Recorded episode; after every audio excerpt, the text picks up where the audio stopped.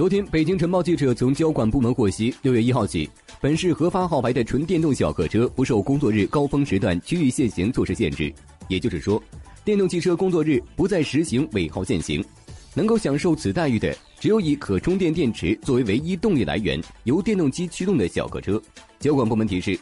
二零一四年九月一号前登记的纯电动小客车（不含出租车）。由于核发的机动车行驶证无法区分是否为纯电动小客车，需要换领行驶证。车辆所有人需要携带机动车所有人身份证明、机动车标准照片以及原行驶证，在二零一五年六月一号前到交管局六个车管分所集中办理换证手续。